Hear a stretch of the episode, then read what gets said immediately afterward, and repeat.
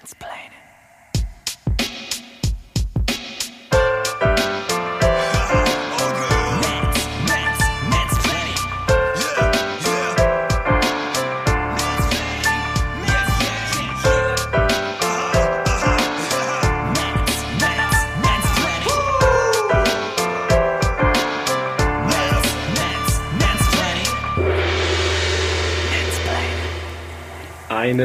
Wunderschönen guten Abend, liebe ZuhörerInnen. Wow. Wow. Das ist, also wir, äh, Jan und ich sind beide wirklich, äh, es ist ein besonderer Aufnahmetermin für uns. Äh, der ist ja kurzfristig zustande gekommen. Ähm, man könnte fast sagen, gute Nacht, liebe ZuhörerInnen, aber das ist natürlich auch abhängig davon, wann ihr uns hört.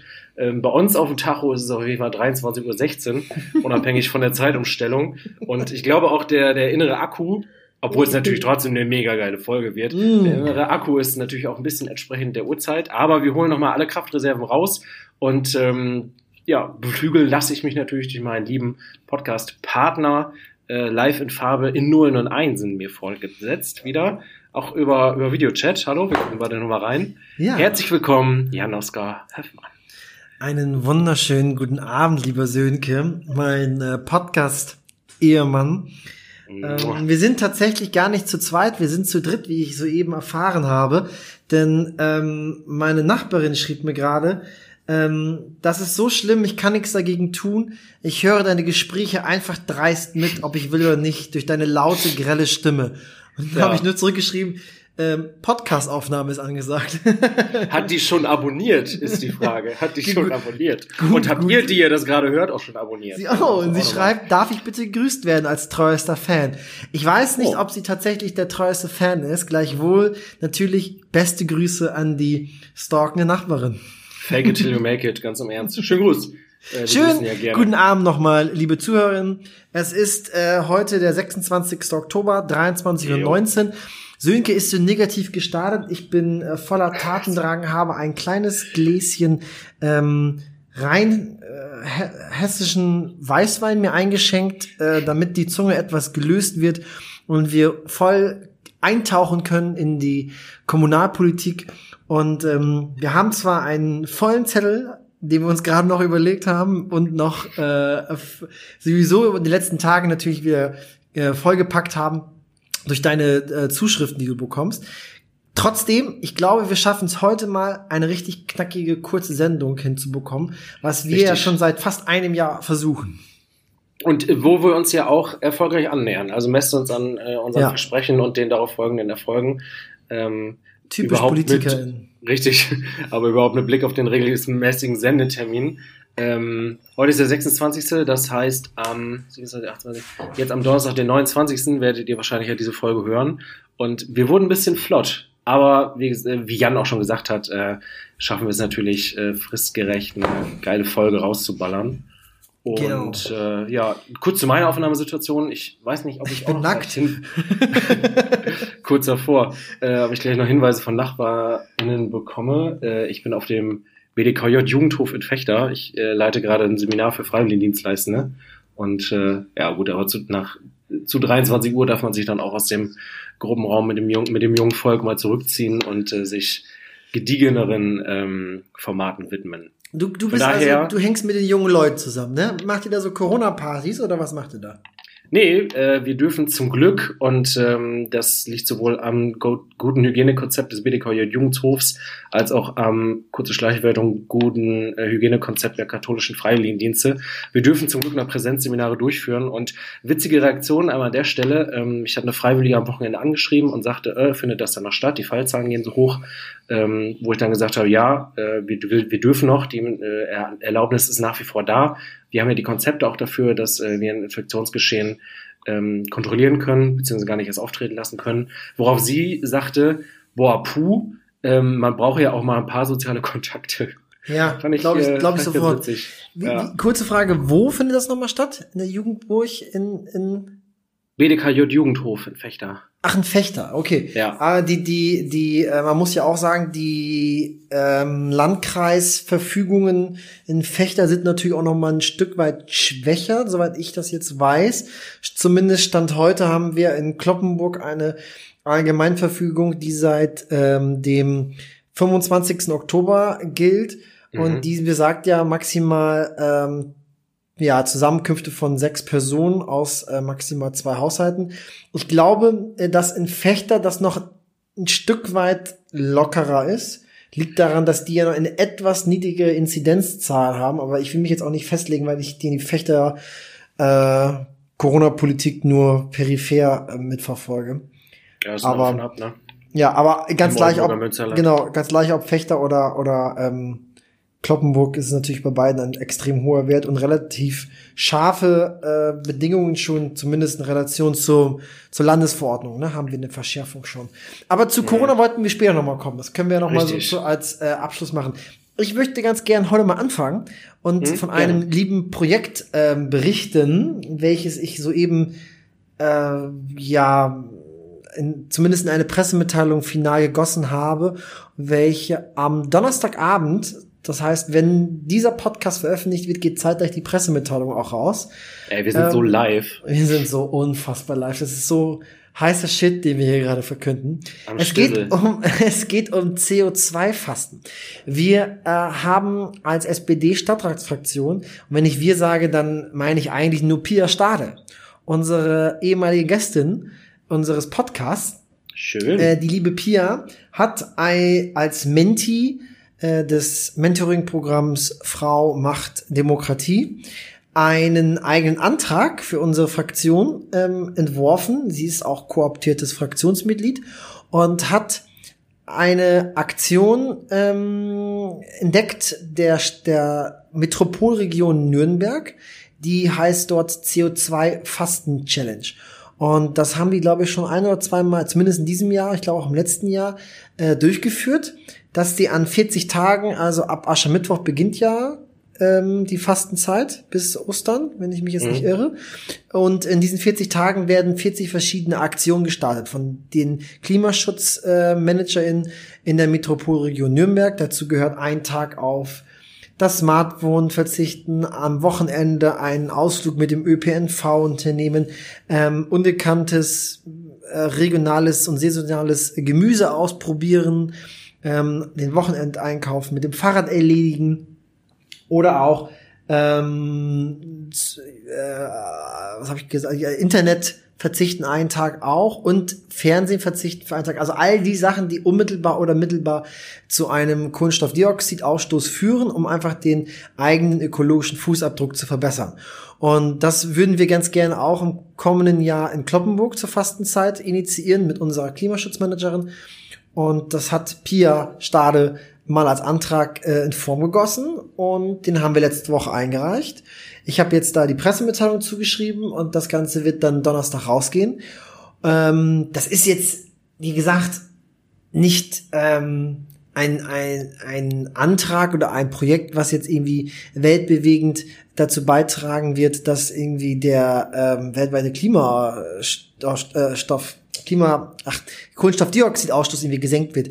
Aber Ja. das ist ein richtig cooles Projekt, was ähm, natürlich die Partizipation im Mittelpunkt äh, nimmt und die Bürgerinnen ähm, dazu animiert, so das eigene Verhalten zu überdecken. Als ich diesen Antrag nochmal gelesen habe und mich auch nochmal eingelesen habe ähm, über die Aktionen der Metropolregion äh, Nürnberg und die einzelnen Aktionen gesehen habe, dachte ich, ey, selbst wenn wir keine Mehrheit im Rat dafür fänden, wovon ich jetzt nicht ausgehe, weil ich glaube, das ist ein Projekt, das kostet kein Geld und da sind die anderen auch mal dabei. Ja, cool. ähm, da sind so coole Aktionen bei, wo ich mir auf jeden Fall vorgenommen habe, selbst wenn wir es im Rat nicht durchbekommen, ich will mich daran orientieren. Ich glaube, die schwierigste Aufgabe, wenn ich mir das angeguckt habe, war ähm, am Wochenende einen Ausflug mit dem ÖPNV. Und wenn ich mir so das Kloppenburg angucke, hm, dann fährst du mit dem Rufbus irgendwo hin und ob du zurückkommst, dann wird aus dem Wochenende-Ausflug plötzlich ein Wochenausflug, weil du zu Fuß zurückgehen kannst.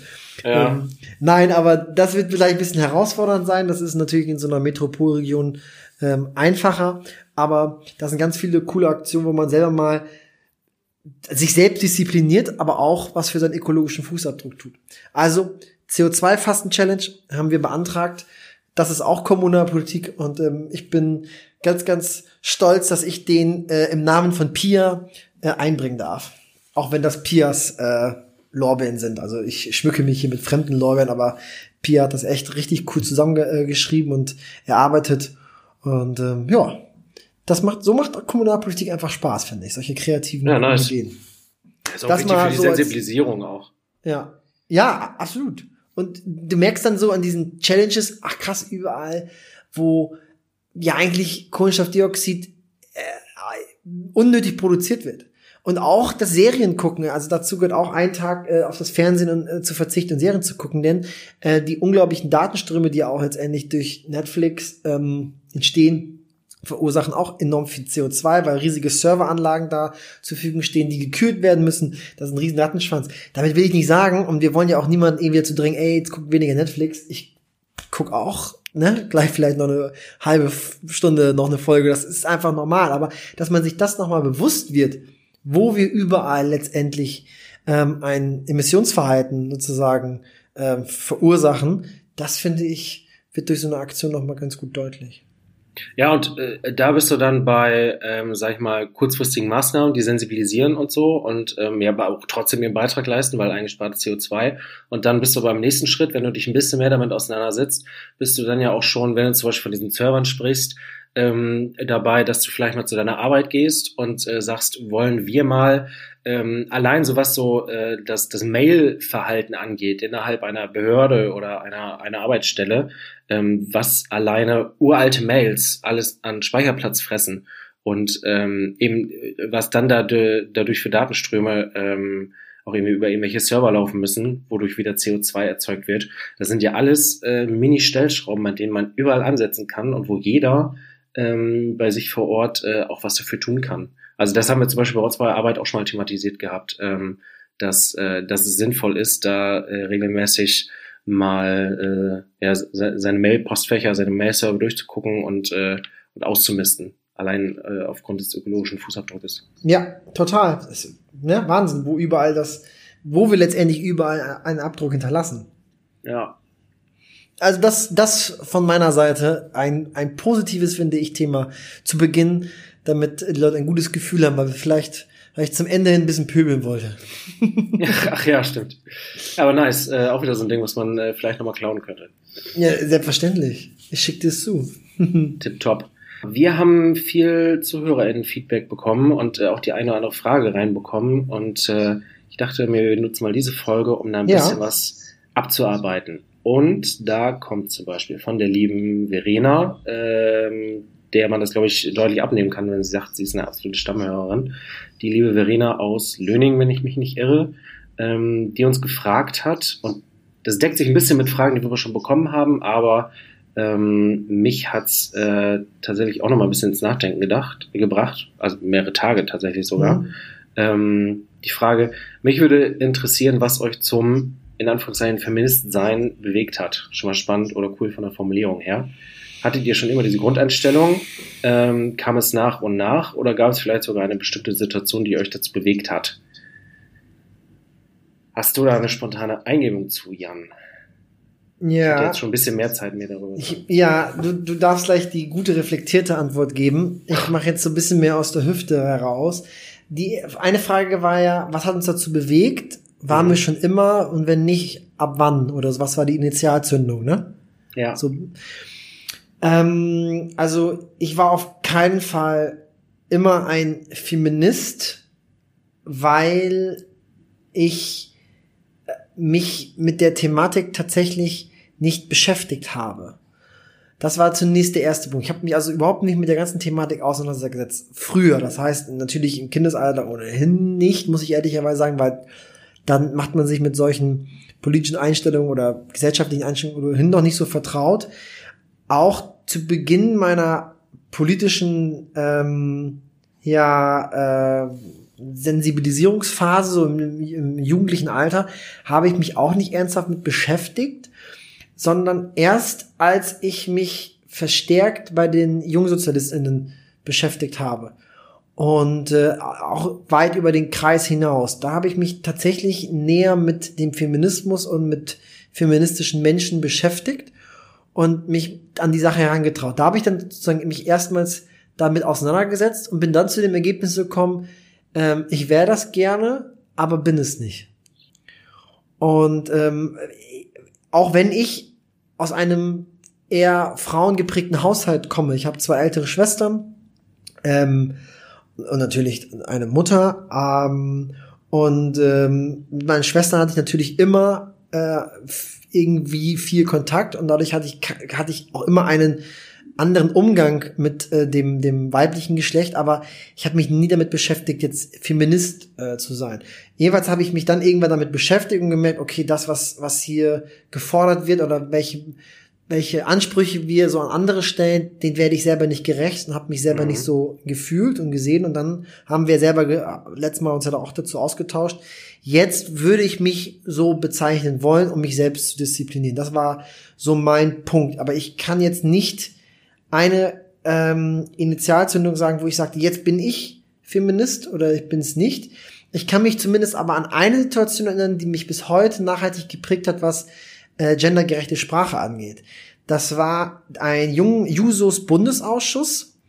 Ähm, das ist ja ein, ein, eine, eine, eine Ausschusssitzung ähm, der Jungsozialisten auf Bundesebene, wo aus allen Länd Bundesländern im Prinzip zwei, drei VertreterInnen kommen oder vielleicht auch irgendwie ja zwei, drei den Dreh. Und ähm, ich habe dort Daniel Schwer, ehemaligen Jungsozialisten, Mhm. ähm, begleitet. Der hatte einfach noch Platz frei. Ich weiß gar nicht, wie es zustande gekommen ist. Bin einfach im Zug mitgefahren und habe ihn dann zum Bundesausschuss im Willy Brandt-Haus begleitet. Und dann saßen wir dort. Da war auch noch ähm, nicht Kevin Kühnert ähm, äh, der Bundesvorsitzende, sondern Stellvertreter. Das war auch eine bewegende, oder was heißt bewegend, aber eine beeindruckende Situation, weil ich ihn dort habe äh, sprechen äh, sehen und hören dürfen. Das erste Mal so in unmittelbarer Nähe und dachte, alter, krasser Typ. Kenn den gar nicht, also richtig.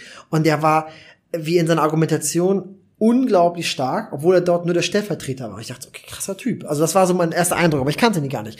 Nur später war es dann witzig, als ich gehört habe, dass er dann für den Bundesvorsitz kandidiert, da habe ich ihn natürlich schon ein bisschen näher gekannt und dachte, jo, der, der hat's drauf. Und das war noch vor der Anti-GroKo-Kampagne. Aber jetzt bin ich ein bisschen abgedriftet. Jedenfalls war dort Annika Klose.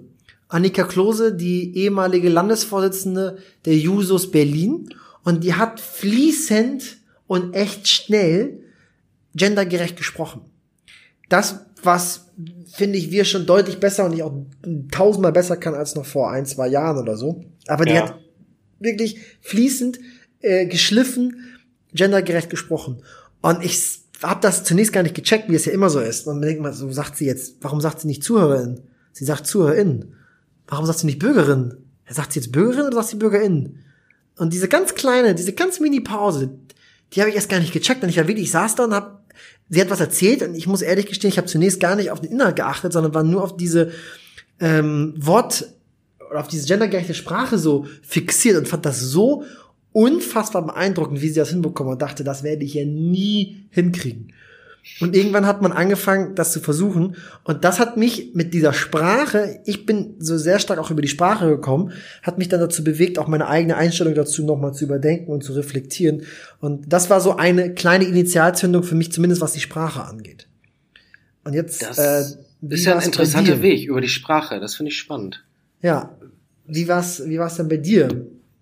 Ähm, ja, also ich also- weiß ja bei dir auch, du warst ja nie von Anfang an, du hast dich ja auch, glaube ich, nicht, zumindest von Beginn an als Feminist unbedingt bezeichnet. Du hast dich zumindest auch damit schwer getan, ne?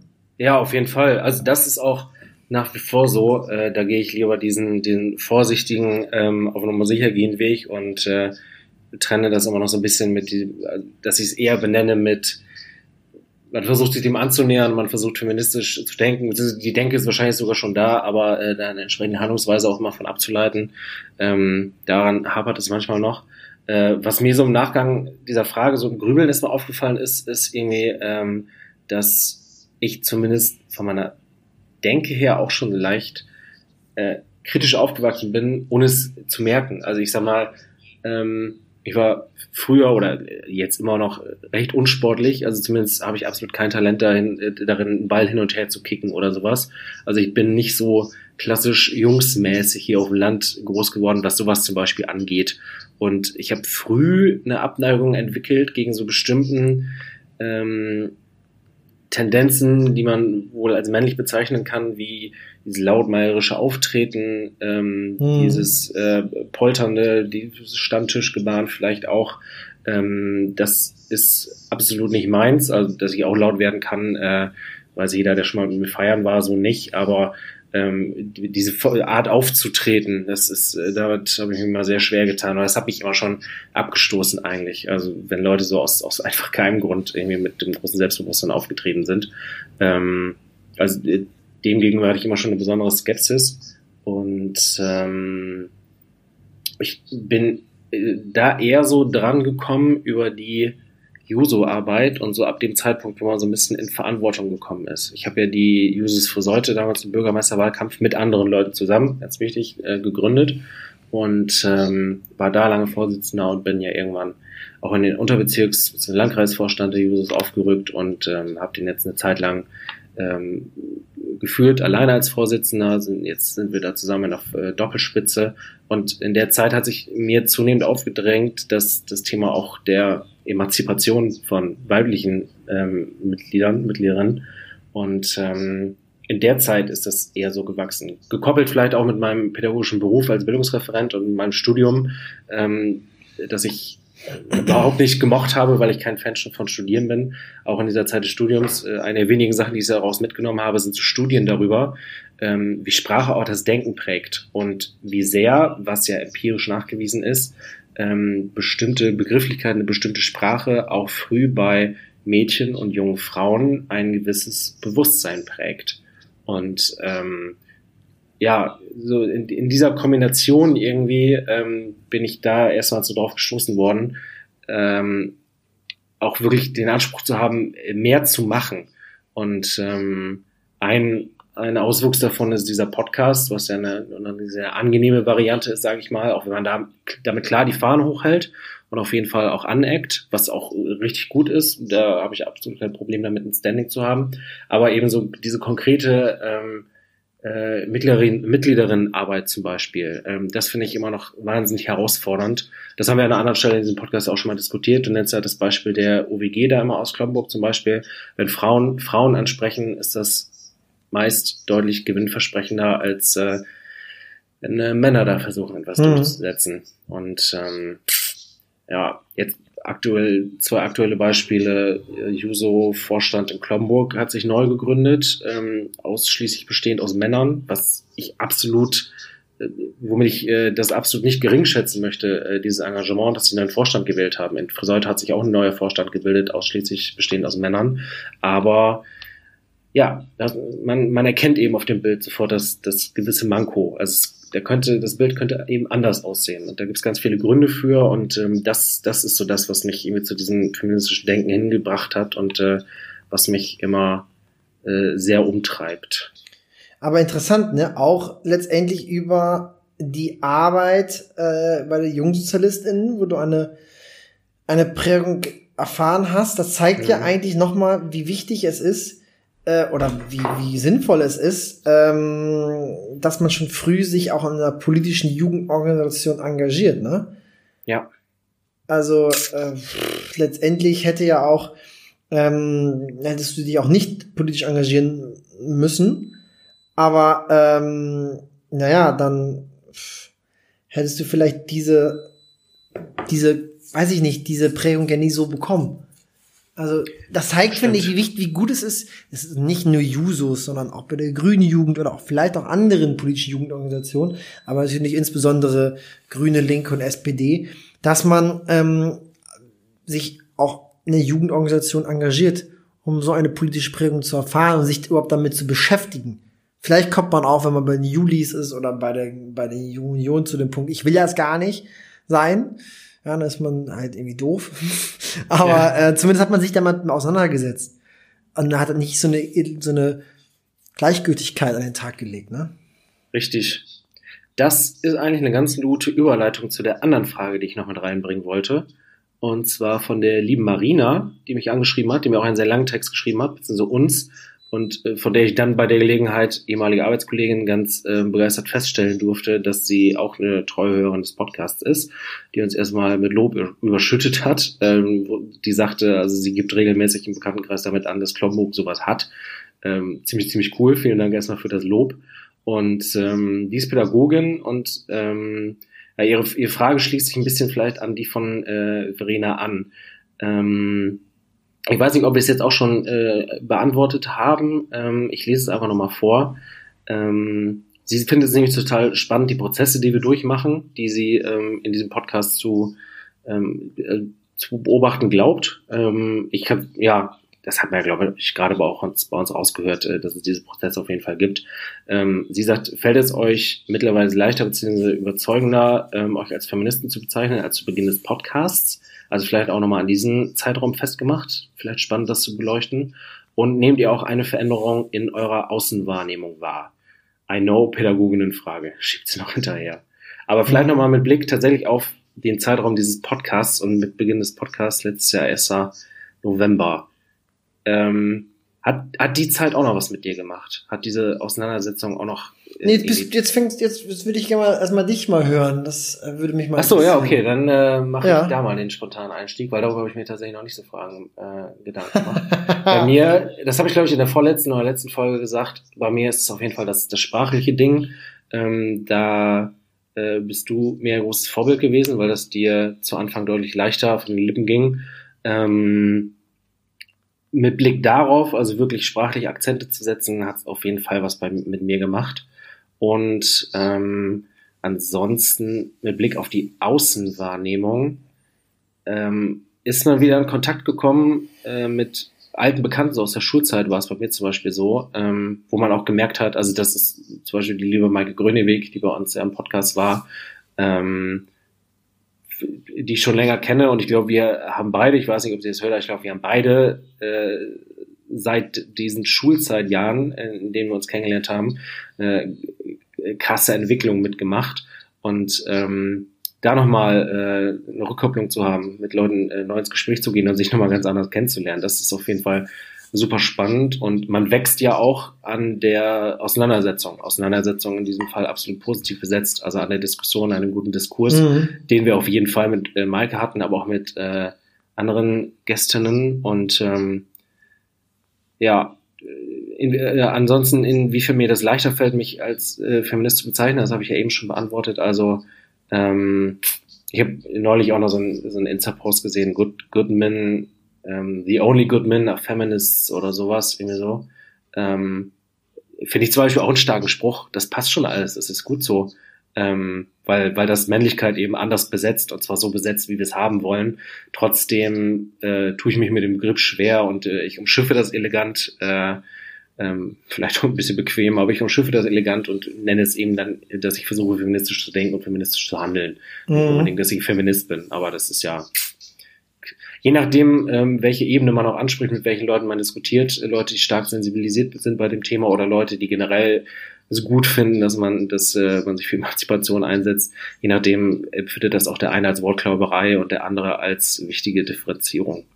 So. Ja, also ähm, da- das ist ganz, ganz spannend, mit wem man letztendlich zu tun hat, ne? ja. Also äh, wenn man mit Auch Thema ma- Außenwahrnehmung. Ja, also ähm, wenn Maike uns dann immer den Finger in die Wunde legt und sagt, na, ich find's schwierig, wenn ihr euch als äh, Feministinnen äh, bezeichnet, dann denke ich jedes Mal, oh ja, hat sie ja irgendwo recht. Und da bin ich dann eher so kleinlaut. Wenn ich dann aber wiederum mit, gerade mit anderen Männern mich ähm, auseinandersetze in irgendeiner Thematik, dann bin ich irgendwie ein bisschen proaktiver.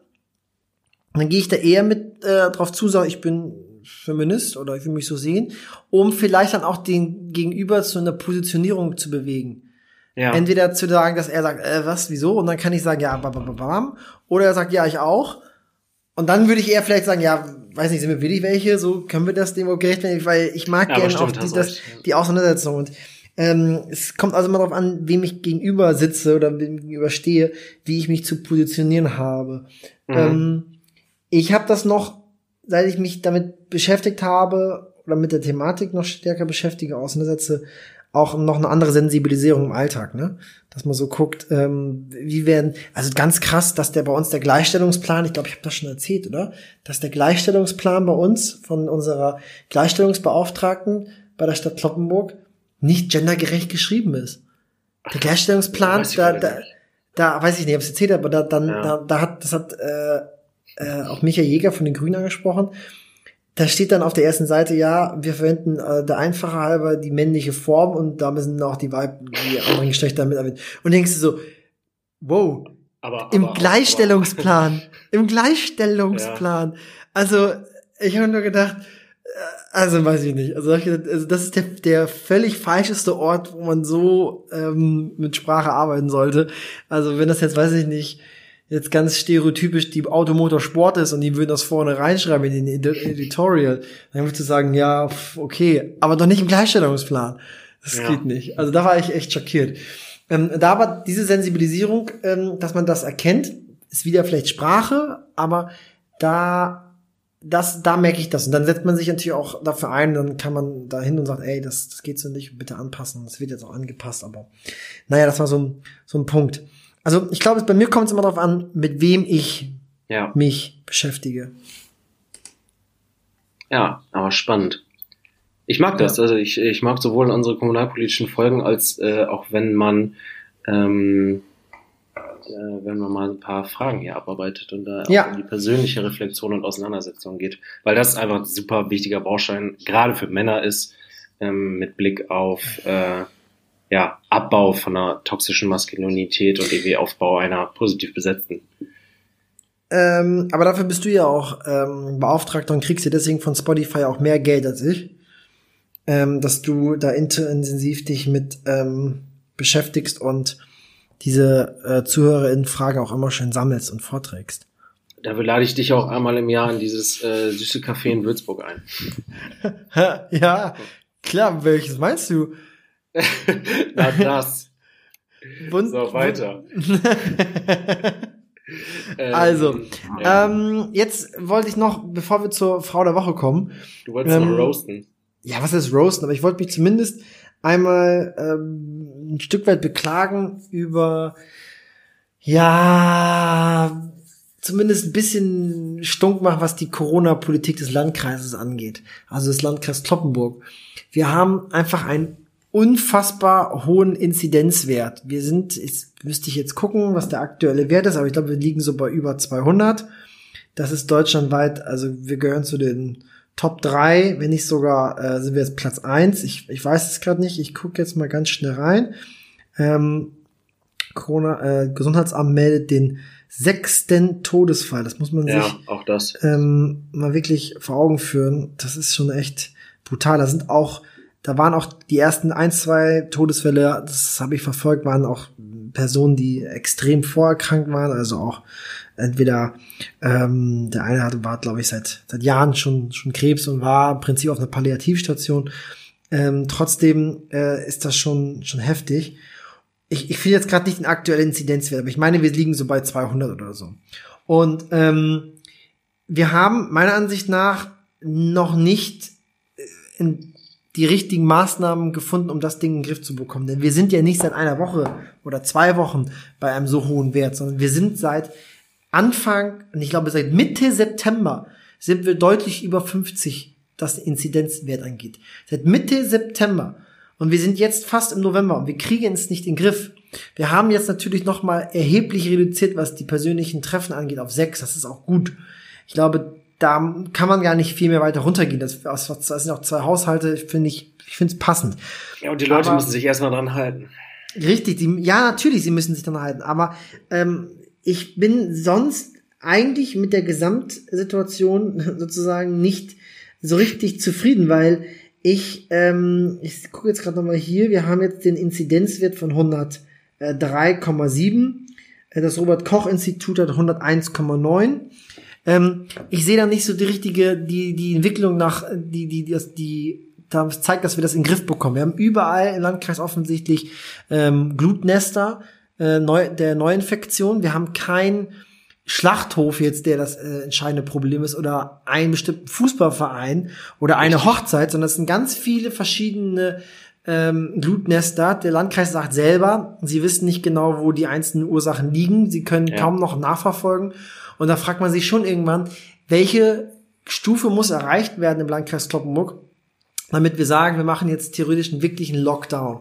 Und dazu gehören nicht nur die Gastronomie oder die Veranstaltungen sowie ähm, das jetzt irgendwie beim Lockdown light, wie es die Kanzlerin wohl vielleicht vorschiebt, sondern das werden auch Einzelhändler und gegebenenfalls auch Büros, auch Büros, die davon betroffen sind. Da sind genauso die Personen nah beieinander, dass wir das tatsächlich mal für zwei Wochen dicht machen.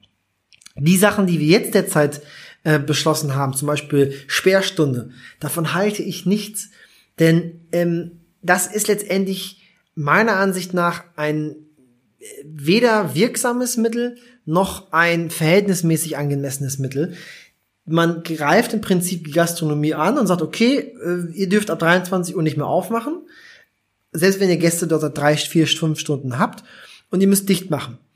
Das überzeugt mich nicht, denn der, die Infektionswahrscheinlichkeit ist zwischen irgendwie 23.30 Uhr und 22.15 Uhr nicht höher. Das Problem ist, dass die Menschen Alkohol trinken. Mhm. Und natürlich aufgrund des Alkohols die Abstände ähm, nicht mehr einhalten. Also muss man eigentlich eher sagen, Sperrstunde ist nicht das Problem. Ihr könnt auch gern bis zwölf noch sitzen und euer Wasser oder euer O-Saft trinken. Aber, und das ist jetzt eine andere, härtere Forderung, ab 8 Uhr oder 9 Uhr gibt's keinen Alkoholkonsum mehr. Dann wird gesagt, ja, das kann man nicht kontrollieren. Na, natürlich kannst du das kontrollieren. Du kannst es vielleicht nicht, ähm, ich weiß jetzt nicht, ein, ein Schnaps wird schwierig, dann kann man gegebenenfalls auch mal prüfen beim Ordnungsamt, Kontrolle, aber Bier, Wein, äh, all die Geschichten dürfen nicht auf dem Tisch stehen, das muss weg, das darf nicht konsumiert werden. Und wenn du das konsequent fährst, dann kannst du auch sagen, der Laden kann noch länger offen bleiben und man kann zumindest dann noch abends äh, was essen oder länger zusammensitzen. Das wäre zum Beispiel eine, meiner Ansicht nach, sinnvollere Maßnahme. So hat das Ja. auch das Verwaltungsgericht Berlin gesehen und auch so die Sperrstunde in Berlin bei elf Ja, Restaurants äh, aufgehoben und gesagt, nee, Alkoholverbot bleibt ab, ich glaube, 21 Uhr, aber Sperrstunde nicht. Das, da ist es nicht irgendwie nachgewiesen, dass das ein Mehrwert ist. Genauso wie Beherbergungsverbote auch Quatsch waren. Aber, das klingt jetzt ein bisschen widersprüchlich, dass ich einerseits sage Lockdown, andererseits ähm, man sollte doch Sperrstunde und so abschaffen und Beherbergungsverbot Quatsch. Wenn man einzelne Maßnahmen macht und dabei bleibt, dann muss man das meiner Ansicht nach aber sehr gut er erklären, warum man bestimmte Punkte angreift und andere Punkte nicht. Zum Beispiel kann ich mir nicht erklären, warum wir zum Beispiel achte, neunte, zehnte, elfte, zwölfte, dreizehnte Klasse weiterhin zur Schule schicken. Ich verstehe, dass das natürlich für die Sozialisierung auch wichtig ist, dass die irgendwie ähm, in der Schule sind. Aber wir haben eine historisch einmalige Pandemie. Und da finde ich, sollten diese Klassen da, äh, zu Hause bleiben.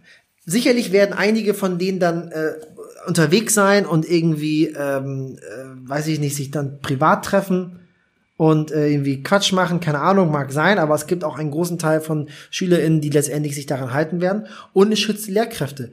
Die Leute können alleine zu Hause bleiben. Da muss auch keine, ähm, keine, kein Elternteil zu Hause bleiben und deswegen irgendwie Homeschooling betreiben. Die können von zu Hause mit Zoom, Webex oder was auch immer arbeiten.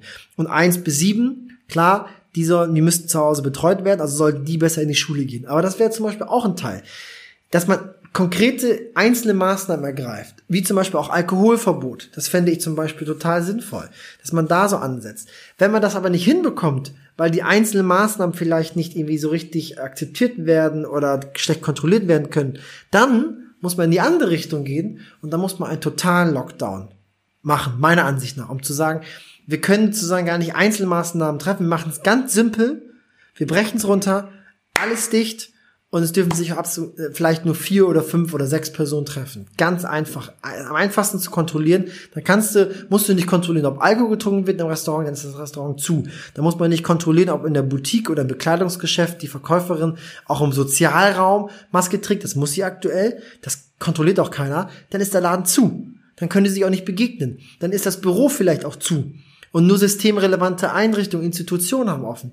Und das natürlich nicht für fünf, sechs Wochen, aber für zwei Wochen, um einfach für zwei Wochen im Prinzip diese, ja, diese dynamische Entwicklung im Kloppenburger äh, äh, Bereich in den Griff zu bekommen. Das wäre so mal eine Idee. Und es hat bislang noch keiner mal so einen Lockdown gefordert. Ich will jetzt auch nicht irgendwie der, der Prediger sein, der jetzt den Lockdown für Landkreis Kloppenburg fordert, aber entweder gute gezielte Einzelmaßnahmen und nicht sowas wie eine Sperrstunde äh, Stunde oder alle SchülerInnen müssen in die Schulen und dann macht das Fenster auf, sondern einzelne gute, überzeugende Maßnahmen oder zwei Wochen mal richtig dicht machen. Und wenn wir es in vier Wochen immer noch nicht geschafft haben, mal dauerhaft unter 100 zu kommen, Inzidenzwert, ja, was sollen wir denn noch machen an einzelnen Maßnahmen? Da muss man doch irgendwann sagen, jetzt müssen wir mal kurz mal das Leben zum Stillstand bringen. Das stimmt. Das hat mich einfach, das weiß ich nicht, das, das ist so ein bisschen, was mich jetzt so äh, beschäftigt, wenn man jeden Tag diese krassen Zahlen sieht und wir es einfach seit Mitte September nicht in den Griff kriegen. Ja. Ich will nicht sagen, aber okay, ich, ich wollte so- sowas immer schon mal sagen. Äh, ich habe es ein Stück weit prophezeit oder vorausgesehen. Ähm, ich nee, ich habe aber zumindest im Sommer habe ich auch schon mal gegenüber verschiedenen Bekannten gesagt, äh, dass wir nicht umzukommen werden, uns sehr flexibel in unseren Maßnahmen aufzustellen und Mhm. dass dazu stellenweise auch zum Beispiel für wirklich ausgesuchte einzelne Regionen, wo es nicht in den Griff zu kriegen ist, für einen kurzen Zeitraum auch mal so ein, äh, so ein Lockdown tatsächlich sein muss, der dann Mhm. entsprechend begleitet ist irgendwie ähm, von ähm, was weiß ich, zum Beispiel von einem gewissen Personalaufwand, also dass man dann auf den Gesundheitsämtern wirklich guckt, äh, dass die gut ausgestattet sind, dass dann zwar die Bundeswehr aushilft oder sowas, aber ähm, dass ja, dass man äh, lokal und äh, flexibel handelt und ich glaube ehrlich gesagt auch, ähm, wenn man sich so die die Zeit seit März anguckt, es wird ja immer besser. Ist jetzt eine widersprüchliche Aussage, weil es gerade voll äh, durch die Decke geht, aber wir kommen Stück und St äh, Stück für Stück dahin, ähm, dass wir, ähm, ich glaube, dass wir diese Flexibilisierung erreichen. Also wir sind jetzt an einem Punkt, wo wir viele Maßnahmen, glaube ich, auch noch mal hinterfragen müssen und sowas und wo Leute sich noch nicht trauen, dieses Lockdown-Ding wirklich zu benennen. Ich glaube, Berchtesgadener Land oder sowas, die haben jetzt Ja. Maßnahmen, äh, da sagt Markus Söder, äh, das ist ein quasi Lockdown. Es ist ein unpopuläres Wort auf jeden Fall. Bist, bist du noch dran?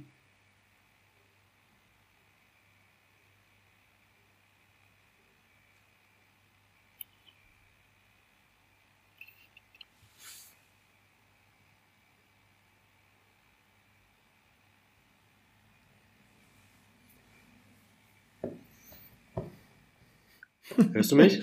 Ja, sorry. Du hattest gesagt, Berchtesgadener Land und dann war ich leider Richtig. raus. Okay. Ähm, Im Berchtesgadener Land, ähm, wo die ja Maßnahmen haben, die, Ja. wo es fast schon äh, ein Lockdown ist. Es ist halt ein populäres Wort, niemand will das benennen. Aber äh, wir werden da hinkommen und es ist nichts Schlechtes. Da ist dein Appell schon sinn, sinnvoll. Das sagt sich so leicht. Also als du vorhin äh, gesagt hast, du würdest das thematisieren wollen in dieser Folge, das Thema Lockdown, dachte ich so, ähm, da bin ich aber gespannt, weil ja, bei diesen ganzen Gewerbetreibenden, die dann zwei Wochen auch dicht sind, äh, ja, für die sagt sich das nicht so leicht. Hm. Aber im, im Endeffekt ist es für die auch gut, weil man dadurch, glaube ich, ein Infektionsgeschehen in den Griff bekommt, was uns sonst so über den Kopf wächst, dass es richtig knallt und dann Ja. auch die Gewerbetreibenden äh, ganz anders getroffen werden. Ja, das, das, das wirkt sich ja jetzt schon faktisch aus. Das sagte ja letztens, ähm, Karl Lauterbach hat das in einem Deutschland, Deutschlandfunk-Interview gesagt, als es darum geht, ja, kann ein Lock Lockdown nicht dazu führen, dass wir die Wirtschaft schaden, weil keiner mehr einkaufen kann. Und da sagte er, ähm, das äh, ist eine, eine Scheindiskussion, denn Mhm. wenn die Infektionszahlen so hoch gehen, dass man Gefahr läuft, ich sag mal, in der Innenstadt oder wo auch immer jederzeit sich infizieren zu können, dann geht ohnehin kein besonderer Mensch mehr einkaufen. Und dann wird de facto durch das Infektionsgeschehen bereits ein Lockdown in der Weise erfolgen, dass die Leute fernbleiben und die stationären Geschäfte Probleme kriegen. Das heißt, du kannst lieber mal sagen, ich fahre zwei Wochen das Leben runter, kriege die Zahlen in den Griff, sodass ich danach rausgehen kann als Verbraucherin und weiß, oder zumindest insoweit sicher gehen kann, es ist nicht mehr das äh, Infektionsgeschehen draußen wie vor zwei, drei Wochen, sodass ich nicht mehr die Sorge haben muss, mich zu infizieren. Ich erfahre das ja auch über meine Mutter und Co., dass sie in den letzten Wochen ähm, erheblich weniger ähm, Besuchsverkehr verzeichnen. In der Innenstadt, aber auch im eigenen Geschäft, weil die Menschen dem schon ein Stück weit fernbleiben, weil sie Sorge haben, sich vielleicht irgendwie anzustecken, was auch immer, weil sie diese hohen Zahlen sehen. Und es, es bleiben natürlich auch TouristInnen fern und äh, auch einfach, ja, VerbraucherInnen aus umliegenden Ortschaften, wir sind ein Mittelzentrum, das alles bleibt aus. Und deswegen kann ein zweiwöchiger ähm, Lockdown, der vielleicht kurzfristig erstmal erhebliche Wirtschaft einbußen zur Folge hat, mittelfristig auch heilsam sein. Ich will das jetzt nicht völlig positiv verklären, aber man muss zumindest die Debatte ernsthaft führen. Und bislang habe ich das Gefühl, wir, zumindest der Landkreis selbst, ähm, behandelt den, Lock, den möglichen Lockdown wie so einen pinken Elefanten im Raum, den man nicht benennen darf. Ja. Ja, und wenn du sagst, du willst es nicht positiv verklären, ähm, das, ja, genau, deswegen äh, tun sich alle so schwer auch mit der Debatte, aber man muss dann sich ja auch immer wieder zurückbesinnen darauf, dass wir das ja nicht aus einer lila Laune, äh, alles ist rosa Situation heraus entscheiden, sondern dass es gerade einfach schon scheiße ist und dass aus dem Grund heraus über solche Maßnahmen gesprochen werden muss. Ja. Wäre alles cool und im Griff, äh, könnte man deutlich entspannter äh, mit sowas umgehen, aber es ist gerade schon schlimm und Ja. äh, absehbar irgendwie äh, wird es ja gerade nicht wirklich besser. Ja, das stimmt. So, genug ähm, über äh, Corona und Lockdown und andere Spirenzien geredet. Wir brauchen noch einen Folgentitel und ähm, die Frau der Woche des Aufnahmezyklus. Ja, Frau der wir Folge. können mal parallel äh, beide ins Überlegen gehen über den Folgentitel. Ähm, ansonsten für die Frau. Du, du stellst die Frau der Woche vor und ich ähm, äh, mach dann einen Vorschlag für den Serientitel. Ja, da, ja. Was soll ähm, das denn? Das sah hier auf meinem Aufnahmegerät auch ganz komisch aus, der Ausschlag. Ähm, für die Frauen der Woche, für die Frauen der Folge, ähm, berufen wir uns auf alte Vorschläge von euch, die wir tatsächlich schon mal gesetzt haben. Und zwar zwei Stück, aber auch weil es einer gewissen Aktualität entspricht. Und zwar sind das einmal die liebe Sanna Marin, ähm, Minister oder Premierministerin von Finnland oder Ministerpräsidentin und die äh, kürzlich mit absoluter Mehrheit neu gewählte äh, Jacinda Ardern. Ardern. Ähm, Ja. die Premierministerin von Neuseeland. Zwei Frauen, die bei uns schon auf dem Treppchen gestanden haben, die aber gerade wieder eine gewisse Aktualität erfahren. Äh, die liebe Jacinda, einmal dadurch, dass sie eben äh, für ihre Corona-Politik belohnt worden ist, kann man sagen. Äh, das Land hat ja einen sehr harten Lockdown durchgemacht, ist aber äh, dadurch ähm, ziemlich stark aus dieser Krise rausgegangen. Und ähm, dafür ist sie eben bei den aktuellen Parlamentswahlen, wenn ich mich nicht irre, in Neuseeland ähm, belohnt worden vom Wähler. So kann man es wahrscheinlich sagen. Und zwar mit äh, für ihre Partei. Sie ist ja auch Sozialdemokratin wie wir. Äh, mit der absoluten Mehrheit für ihre Partei. Glückwunsch Ja. an der Stelle schon mal. Schönen Gruß. Ja, sie, sie war letztes Mal ja, ähm, sie ist ja Premierministerin geworden, obwohl die Sozialdemokraten in, in Neuseeland bei der letzten ähm, Wahl nicht stärkste Kraft waren, sondern die konservative Partei. Wir haben ja in Neuseeland ein sehr starkes Zwei-Parteien-System. Es gibt, also, ja, es gibt mehrere Parteien, aber geprägt immer durch zwei Parteien, die Sozialdemokraten und die Konservativen. Und ähm, dann hat sie es zu der erstmaligen Wahl ja nur geschafft, aufgrund der Stimmen, glaube ich, der, ich nenne sie jetzt mal die Grünen. Ich glaube, ich glaube, sie haben noch die, eine ökologische Partei da. Und ähm, obwohl die Sozialdemokraten ja nicht die stärkste Kraft waren. Jetzt sind sie nicht nur stärkste Kraft, sondern haben sogar die absolute Mehrheit erreicht. Also das ist echt eine Glanzkarriere, ne? Nice, ja. Und äh, wir haben das an anderer Stelle auch schon mal dargestellt, was für eine Politik sie macht. Also sie ist ja nicht nur belohnt worden für ihre Corona-Politik, sondern ähm, die probieren sich da ja an einer New Economy weg vom, vom ewigen Max Wachstum ähm, hin zu stabileren Verhältnissen, von der irgendwie auch mehr Leute profitieren und sowas. Also eine Politik, die eine angenehme sozialdemokratische Handschrift trägt, was uns nicht nur freut, weil wir Sozialdemokraten sind, sondern weil es ja wirklich sinnvolle Maßnahmen sind, die irgendwie am Zahn der Zeit sind. Mhm. Ähm, mit Blick darauf, dass wir auch durch Klima Klimawandel und andere Bedrohungen unsere Art des Wirtschaftens und so überdenken müssen.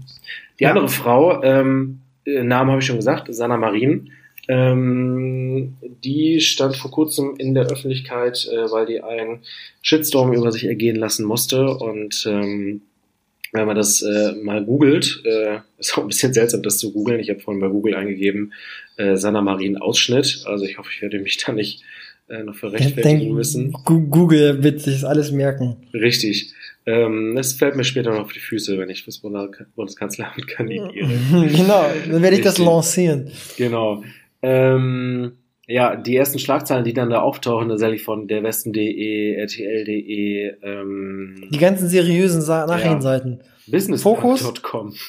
Oh, Business. Ähm, ja, auf jeden Fall äh, ist die ähm, abgelichtet worden, äh, hat ein Foto gepostet oder sowas mit einem, ja, für, aus Meinung vieler Leute, vieler konservativer Leute, eines zu tiefen Ausschnitts und äh, ist dafür äh, im Netz angefeindet worden.